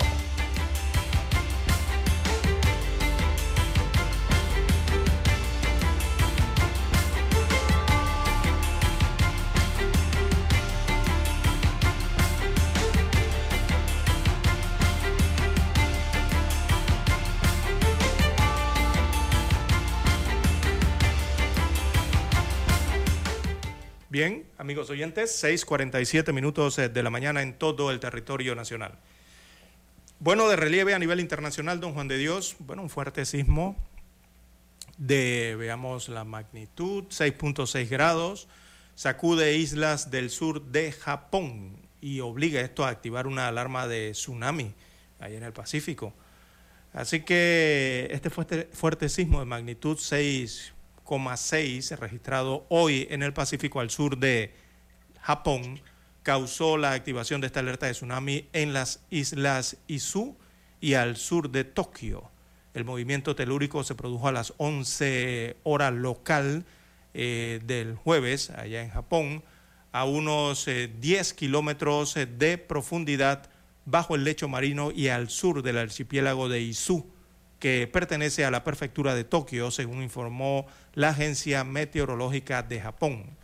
Eh, este mismo organismo emitió una alerta de prevención de que se produzca un tsunami de un metro de altura en esa cadena de islas a partir de unos 30 minutos después del seísmo e instó entonces a la población a abandonar todas las zonas costeras, aunque también señaló que no se prevén riesgos de daños significativos en las mismas. Así que, bueno, se registró este terremoto de 6,6 de magnitud al sur de Japón. ¿Qué más tenemos? eso ocurrió a las 11 de la mañana de este jueves, allá en Japón. Recordemos que por allá el día viene primero. Así es. bien adelantado, ¿no? ¿Cuántas horas? Como 16 Y el portavoz del Ejecutivo, Hirosaka Matsuno, pidió a la población local extremar la precaución y mantener la calma ante todo. Y señaló que el gobierno se encuentra vigilando la situación. Esto lo dijo en rueda de prensa don César, y ellos tienen experiencias en tsunami. Así es. Pues están eh, a la vigilia. La Agencia Meteorológica de Japón también alertó del riesgo que lidera la subida del nivel del mar de alrededor de dos metros en gran parte de la costa del Pacífico del país como consecuencia de este sismo que asustó a los japoneses, sobre todo los residentes de Izu. Son las 6:49, don César. ¿Qué más tenemos? Bien, don Juan de Dios, en más informaciones internacionales eh, para la mañana. una pregunta. Dígame. Eh, ¿Y esto es un terremoto? Eh, sí, 6,6 de magnitud, sí.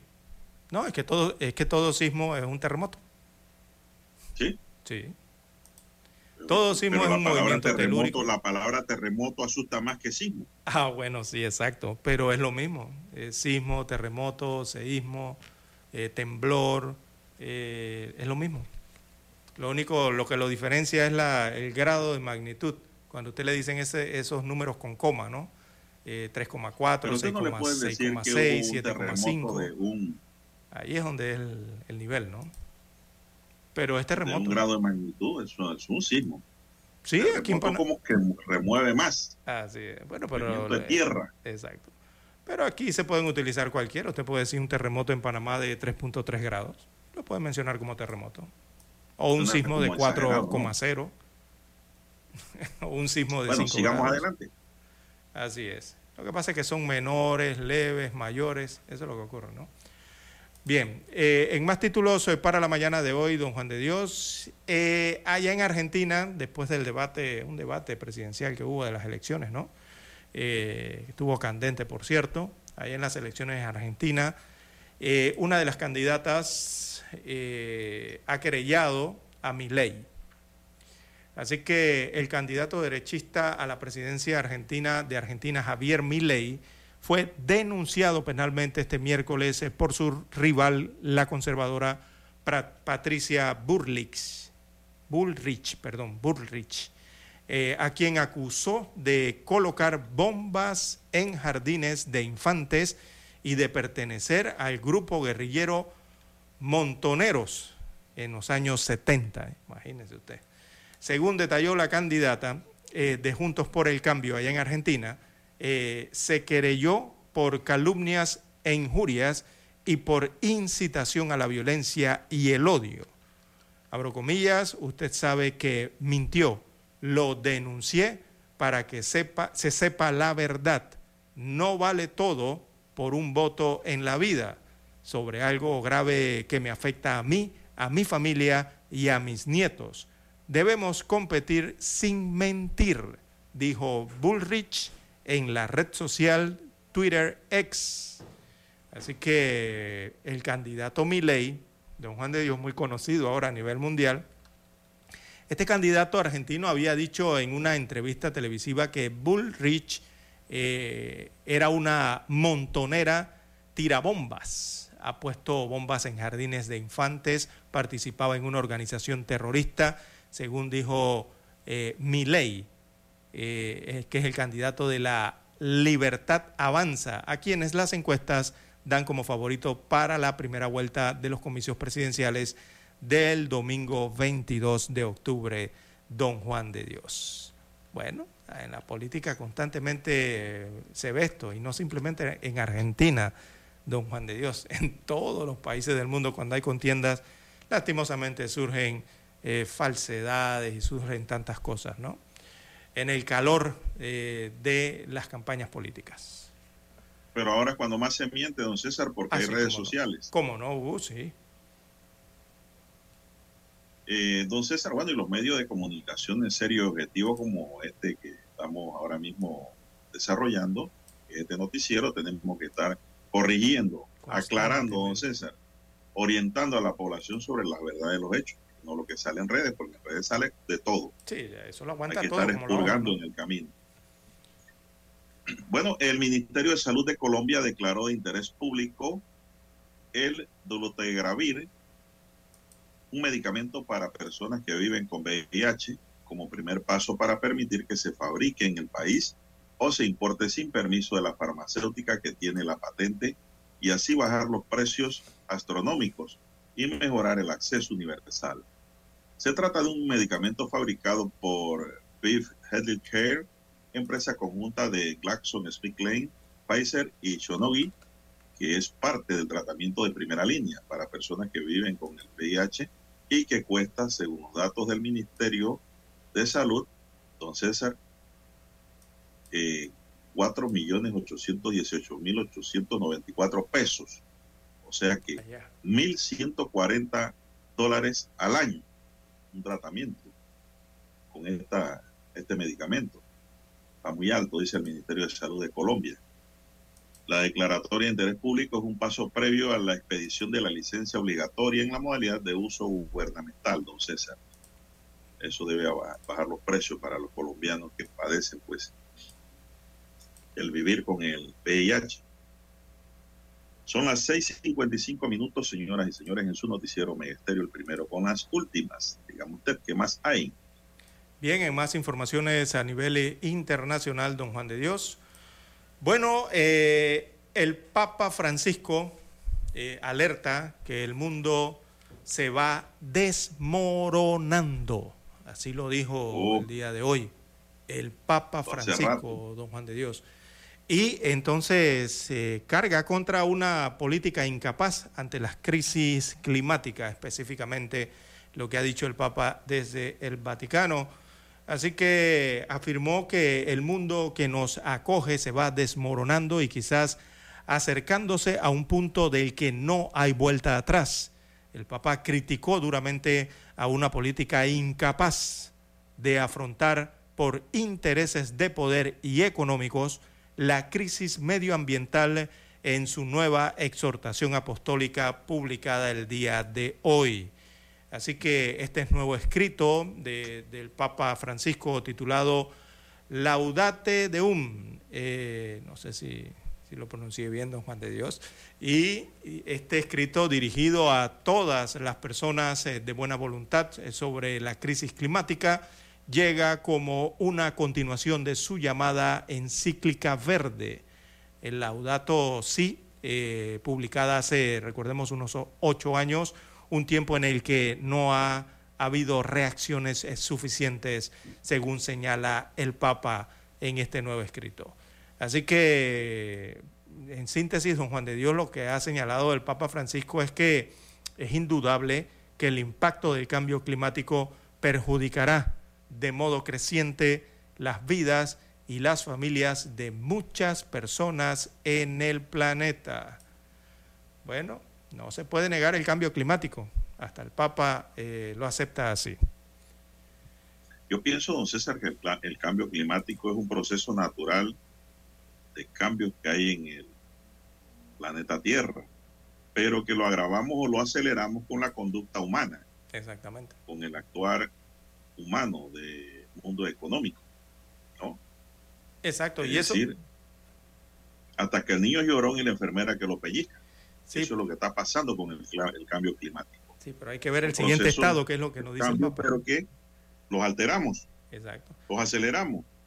Y a pesar de que y a pesar de que y los el comportamiento de nosotros, Ajá, los humanos. A, a, pesar de que los humanos hacemos eso, después nos estamos quejando, don Juan de Dios, de las consecuencias. O sea, el siguiente paso, la causa-efecto, ¿no?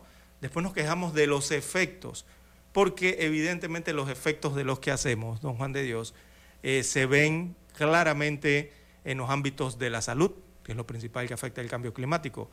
Eh, afecta las fuentes de trabajo, don Juan de Dios. Recordemos que hay mucha agricultura. Eh, también el acceso a los recursos, el acceso a la vivienda y tantas cosas, las migraciones que estamos viendo forzadas. Bueno, todo eso es parte de la tira de consecuencias, el hilo de consecuencias que trae el cambio climático. Bueno, lastimosamente que hasta nosotros mismos, eh, hasta inconscientemente lo producimos, ¿no? Así que importante el llamado que no vuelve a lanzar el Papa a los responsables, sobre todo No políticos. los niños. Dígame.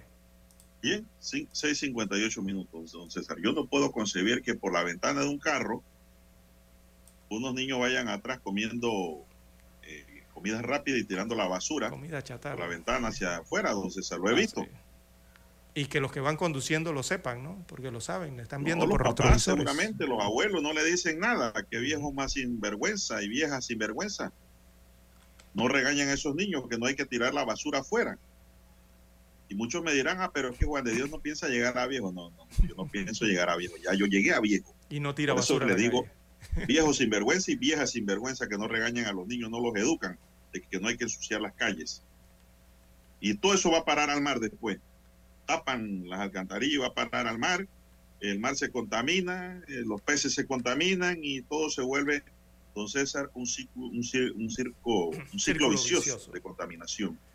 Y esa es la parte que tiene que ver con los, los pobladores. Ahora imagínense la parte Así que tiene es. que ver con los que toman lo- los, los niveles decisorios, ¿no? Los que toman las políticas en cada país o a nivel internacional respecto mismo, a este César. problema del cambio climático, que eh, hay países que no toman decisiones, don Juan de Dios.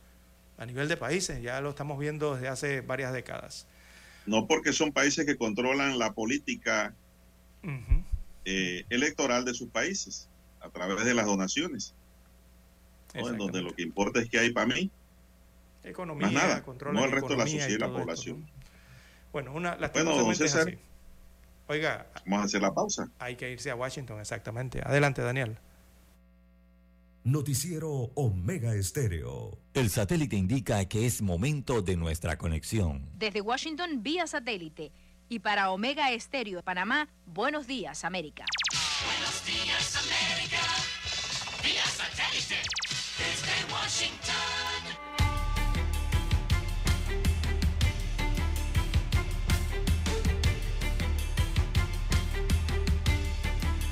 Desde Washington les informa Henry Llanos.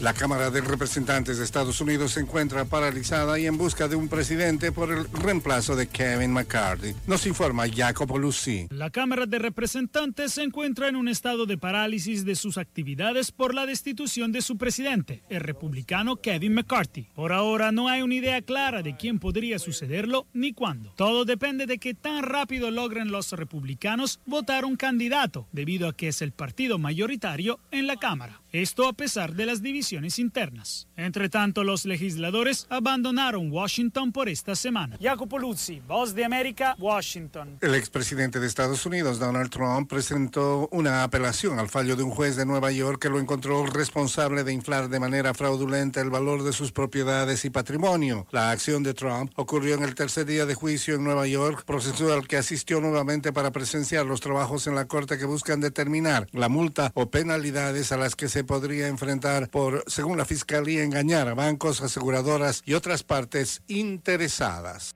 El más reciente informe de Un Mundo Sin Mordaza expone violaciones a los derechos fundamentales que afectan la cotidianidad de los venezolanos. Desde Caracas nos informa Carolina Alcalde. El informe sobre la situación de derechos humanos en Venezuela en 2022, elaborado por la organización Un Mundo Sin Mordaza, evidencia las diversas situaciones que inciden de manera directa o indirecta sobre la calidad de vida de los venezolanos. Sobre el derecho a la nacionalidad y extranjería, Isabela González, miembro de Un Mundo Sin Mordaza, resalta que el insuficiente número de embajadas y consulados venezolanos en el exterior viola múltiples derechos de los migrantes y refugiados, dejándolos en situación de vulnerabilidad y exclusión social, a lo que se suma la falta de acceso continuo y efectivo a servicios públicos como agua, electricidad y gas. Carolina Alcalde, Voz de América, Caracas. El expresidente Evo Morales fue ratificado el miércoles como líder del Partido Oficialista de Bolivia en un congreso del movimiento al socialismo, caracterizado por la polémica y la crisis interna por el liderazgo, en el que además el presidente Luis Arce fue declarado autoexpulsado por haberse desmarcado de la cita importante de cara a las presidenciales de 2025. En el segundo día de convención del MAS, Arce fue declarado como autoexpulsado por unanimidad, según el diputado Renan Cabezas, que asistió a este evento. El gobierno del presidente Joe Biden anunció que dispensó 26 leyes federales para permitir la construcción de muro fronterizo en el sur de Texas, la primera vez que esta administración hace uso de un amplio poder ejecutivo que fue empleado de manera recurrente durante la presidencia de Donald Trump. El Departamento de Seguridad Nacional publicó el anuncio en el registro federal sin dar muchos detalles sobre la obra en el condado Starr, en Texas. Por primera vez el gobierno de Colombia pidió perdón públicamente por los denominados falsos positivos, como se conocieron asesinatos de militares contra civiles. Nos informa Liz Castellón. Según la Jurisdicción Especial para la Paz, JEP, durante los dos periodos de gobierno del presidente Álvaro Uribe Vélez en 2002 y 2010, un total de 6.402 personas fueron asesinadas y falsamente atribuidas como bajas en combate para aparentar resultados operacionales exitosos contra el narcotráfico y las guerrillas a cambio de ascensos, condecoraciones y otros reconocimientos. Este martes, 19 familias que han luchado por la verdad recibieron la disculpa esperada por años. Liz Castrellón, Voz de América, Bogotá, Colombia. Los venecianos expresaban su asombro y pesar luego que 21 turistas extranjeros murieron cuando un autobús eléctrico cayó desde un paso elevado y se estrelló. Se trata de una carretera que han recorrido muchas veces y que consideraban segura, pero ahora se detienen a inspeccionar la barandilla desgastada y la valla oxidada. El autobús que tenía apenas un año operando se estrelló al suelo boca abajo la noche del martes.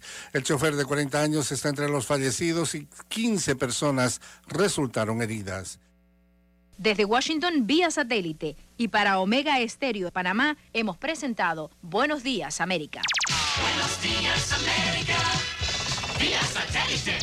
Desde Washington. Para anunciarse en Omega Estéreo, marque el 269-2237. Con mucho gusto le brindaremos una atención profesional y personalizada. Su publicidad en Omega Estéreo. La escucharán de costa a costa y frontera a frontera. Contáctenos 269-2237. Gracias. Noticiero Omega Estéreo.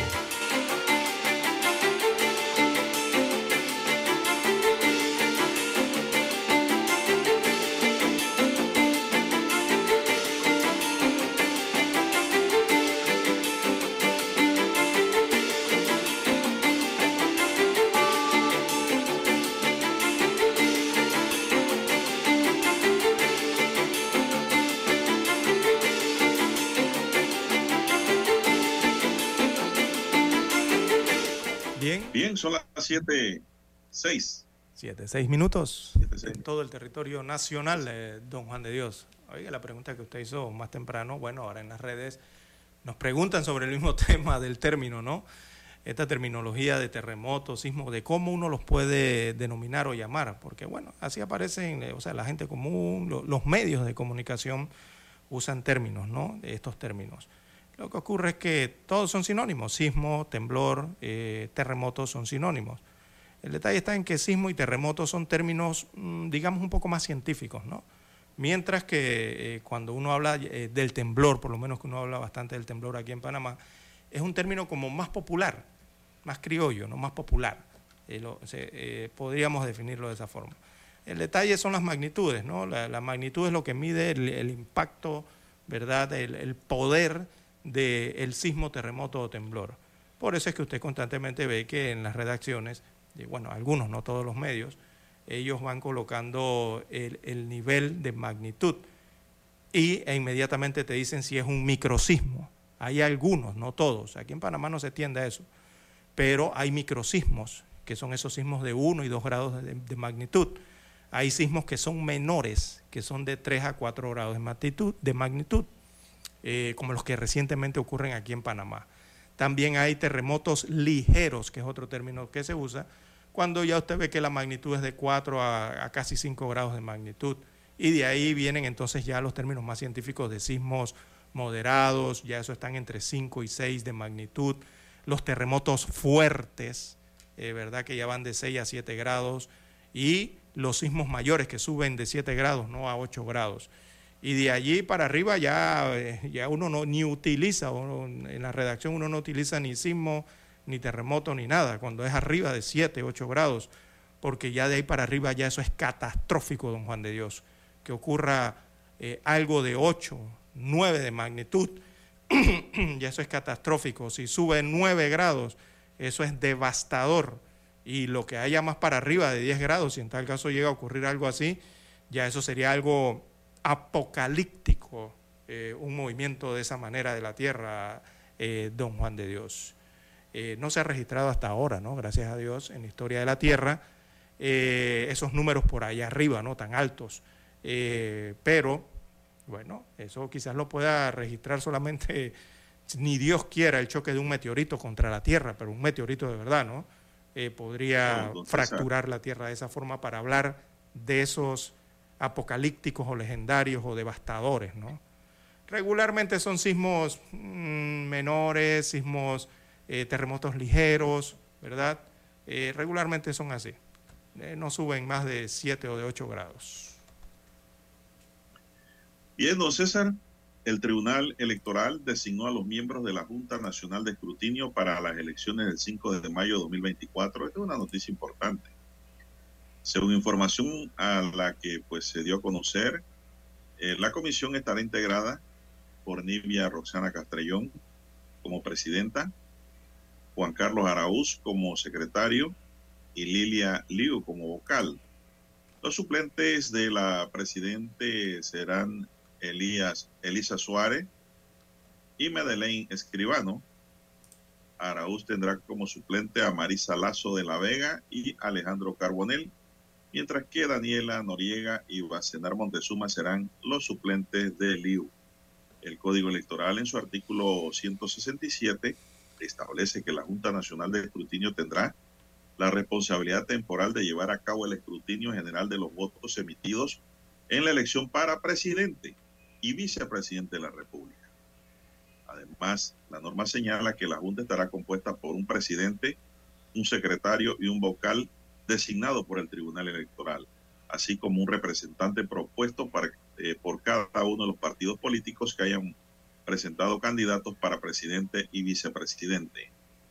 De acuerdo con el artículo 170 del Código Electoral, estas personas no deben tener vínculos con los partidos políticos, don César. Son las 7:10 minutos. Bien, 7, ¿Qué 10 más tenemos? minutos eh, de la mañana. bueno, damos paso más adelante a los WhatsApp y a las redes sociales. Oiga, eh, han aprobado un contrato excepcional eh, por 4.9 millones de dólares para un evento sobre tabaco en Panamá. Yo algo 5 pienso ayer. millones de dólares para esto. 4.9 millones es la cifra exacta. Eh, así que el Consejo de Gabinete ha dado esta autorización eh, es un procedimiento excepcional, o sea, es una contratación directa, ¿no? Le han dado a un consorcio para organizar una conferencia de la Organización Mundial de la Salud en Panamá, de la OMS o OPS en Panamá, eh, sobre el control del tabaco. Así que la contratación es por 4.990.000 dólares, según establece la resolución de gabinete que lleva la firma del presidente Laurentino Cortizo. Y bueno, este contrato se lo lleva el consorcio COP o COP10, eh, por sus siglas, eh, conformados por la empresa Festieventos SA. Oiga, esta no es la Mm. misma la de la alcaldía y las lucecitas de Navidad. Esta es la misma. Eh, Soana Internacional SA y eh, Prolet International SA y también eh, Chaitec SA. Es un consorcio, no van todas unidas. Así que se encargará entonces ese, ese consorcio de la organización de la décima conferencia de las partes de la OMS para el control del tabaco. Eh, tabaco que da cáncer, don Juan de Dios. Oiga, y el oncológico Sí, sí, necesitando fijo. plata. Cáncer fijo. y el oncológico necesitando plata para brindar atención, salud, don Juan de Dios. Y vemos aquí, bueno, lastimosamente cómo pasan los millones frente a ellos, pero no para ellos. Bueno, esto ha sido aprobado por el Consejo de Gabinete. Las 7.13, 7.13 minutos eh, de la mañana en todo el territorio nacional. ¿por, por qué no hacen una teletón para el oncológico? ¿Alguna vez han hecho una teletón para el oncológico, don Juan de Dios? Que usted recuerde. Que yo sepa, no. No, ¿verdad? Siempre es como para el hospital para, del para el niño. hospital no lo, es, no lo, Eh, Exacto. no lo han hecho. Sí, yo creo que Pero el, el oncológico atiende niños también. También de cáncer, sí, es el único. Sí, ¿Cómo Eh, no? Ahí pudiera salir un evento, yo diría, en donde se recogería dinero a más no poder, don César. Exactamente, don Juan de Dios. O una colecta. Mire, estamos en el, yo sé que estamos en el mes, ¿no? De la cinta rosada y celeste, que tiene que ver con los cánceres, don Juan de Dios, eh, para hombres y mujeres. Eh, y se gasta tanto dinero también, ¿no? En promoción, publicidad. Eh, sé que hay que dar a conocer las causas del cáncer, cómo prevenirlo y todo eso se requiere promoción. Pero yo creo que también las instituciones eh, o, la- o el sector privado debería pensar un poco más también, ¿no? Y no sé si tomar parte de esos recursos que se utilizan para todo este mes, don Juan de Dios, y colectar eh, es parte de ello y donarlo al Hospital Oncológico Nacional, don Juan de Dios, con la falta, ta- con tanta falta que le hace en estos momentos. Ideas por allí. 7, Sí, 14 buena idea. minutos. Tenemos que hacer la pausa. 7-14. Pausa, pues y regresamos. Noticiero Omega Estéreo. Desde los estudios de Omega Estéreo, establecemos contacto vía satélite con la voz de América. Desde Washington, presentamos el reportaje internacional.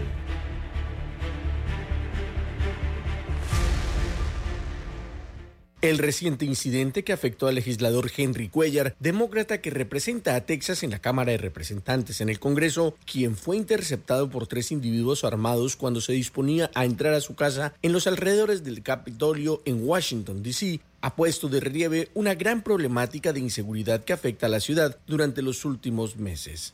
Una realidad que ha hecho que muchos habitantes exijan a las autoridades enfrentar esta situación con acciones enérgicas que devuelvan la seguridad en la capital estadounidense. Aún afectado por la experiencia que le tocó enfrentar, el político de 67 años narró su experiencia a los medios que estos tres hombres armados lo rodearon y amenazaron para robar su vehículo y sus pertenencias. Cuellar dijo cómo a pesar de que le apuntaban varias pistolas, logró manejar la situación y salió ileso. En estas situaciones hay que mantener la calma. Les di mi llave y se largaron. El representante por Texas elogió la pronta acción de las autoridades que recuperaron el vehículo y sus pertenencias pocos minutos después de ocurridos los hechos y aprovechó el escenario para exigirle al gobierno federal más recursos y apoyo para la policía a fin de mejorar la seguridad, no solo en Washington, sino en otras ciudades del país que tienen problemáticas similares. Por su parte, la policía del Capitolio de los Estados Unidos emitió un comunicado diciendo que estaba trabajando mancomunadamente con la Policía Metropolitana y el FBI a fin de encontrar a los atacantes y aseguraron tener varias pistas que podrían conducir a la detención de los culpables. El robo del automóvil del congresista Cuellar refleja un aumento de los delitos violentos que se han producido en la capital del país este año. Los datos más recientes en el sitio web del Departamento de Policía Metropolitana indican que el distrito ha experimentado 753 robos de vehículos durante los primeros nueve meses del año, frente a 360 durante el mismo periodo del año pasado. Además, registraron 113 arrestos que se produjeron este año por este delito. Dos tercios han involucrado a menores de edad. Héctor Contreras, Voz de América, Washington. Escucharon vía satélite desde Washington el reportaje internacional. Omega Estéreo, 24 horas en FM Estéreo. ¿Tienes proyectos? ¿Tienes propósitos? Tienes Unibank. Somos el equipo que te conecta con la comunidad del crecimiento, con soluciones digitales y los mejores productos, para que disfrutes lo lindo que es crecer. ¿Ganas de crecer? Tienes Unibank. La información y el análisis en perspectiva. De lunes a viernes, de 7.30 a 8.30 de la mañana. Con Guillermo Antonio Adames, Rubén Darío Murgas y Camila Adames Arias. En perspectiva. Por los 107.3 de Omega Estéreo. Noticiero Omega Estéreo.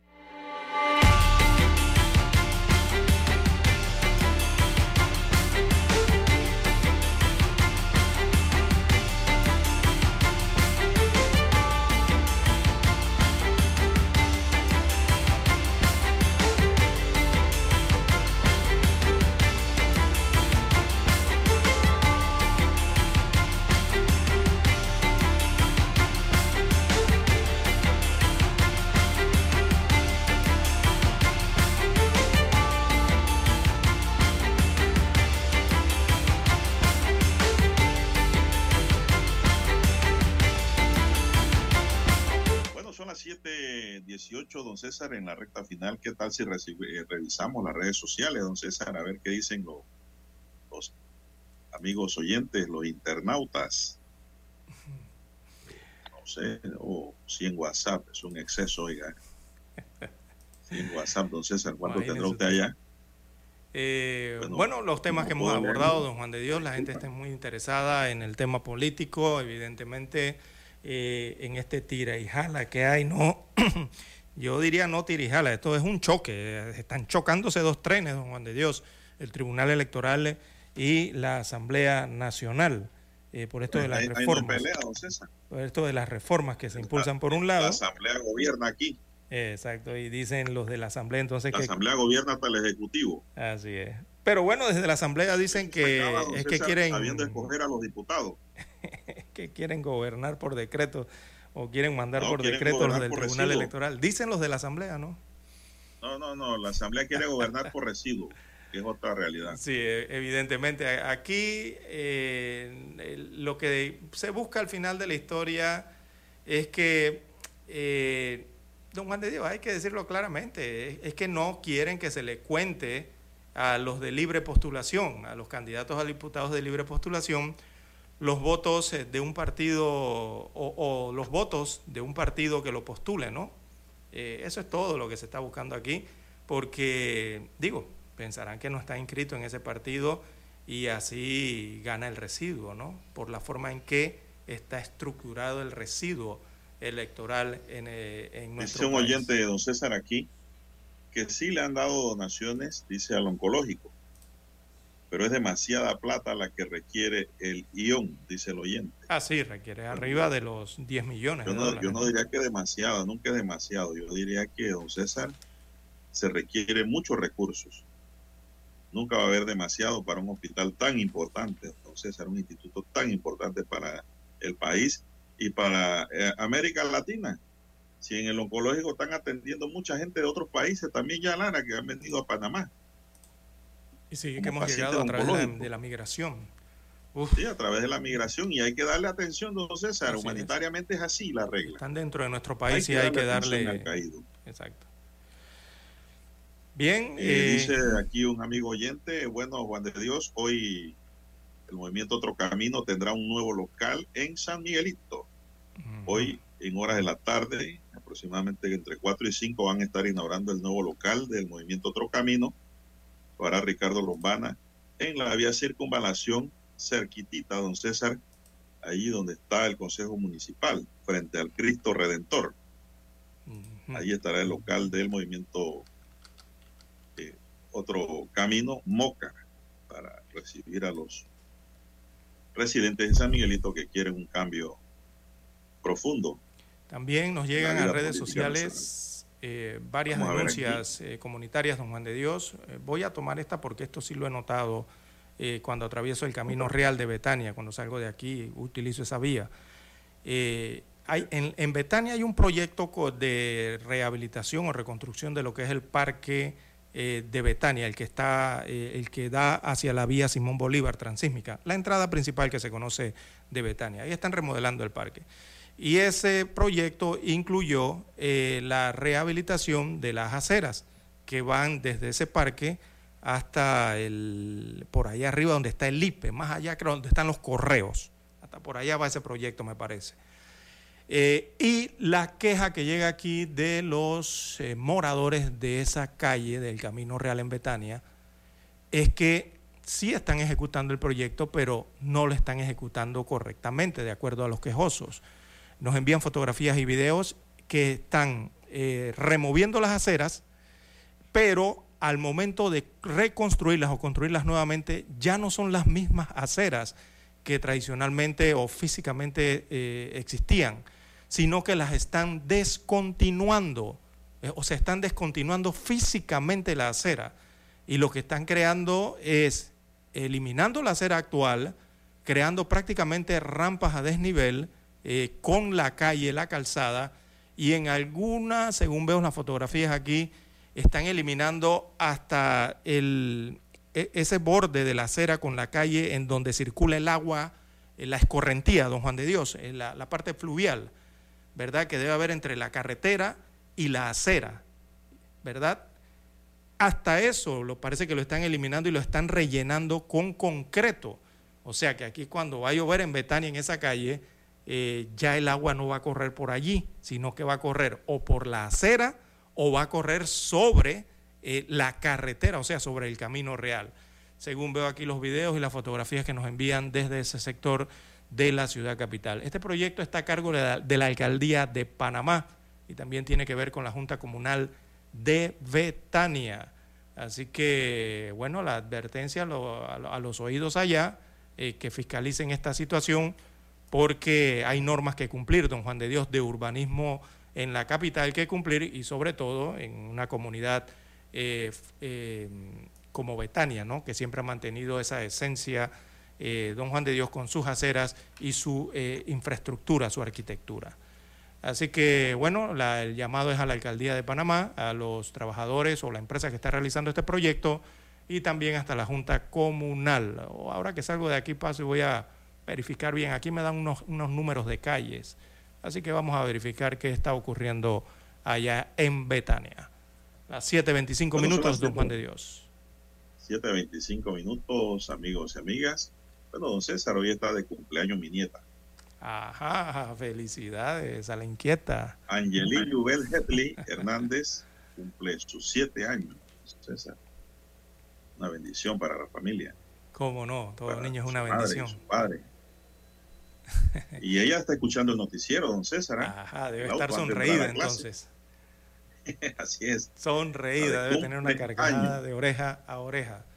Los, los nietos, los hijos de Juan de Dios, los, los niños pequeños en la familia, eh, siempre nos sacan la sonrisa, don Juan de Dios. Siempre tienen alguna ocurrencia, alguna, algo de niño que alegra la casa, ¿no? Que alegra a sus familiares. Son una bendición realmente. Así que felicidades a su nieta y que cumpla muchos años más, siete años, ¿no? Regalando sonrisas en la familia Bueno, eh, don César, el familia. día que usted llegue a ser abuelo me va a entender. Exactamente. Todavía no. Bueno, ya estoy a punto, ¿ah? No, está, está cerca, usted está cerquita cerca ya. ya. ya. A Cesarín ya, ya. Está creciendo.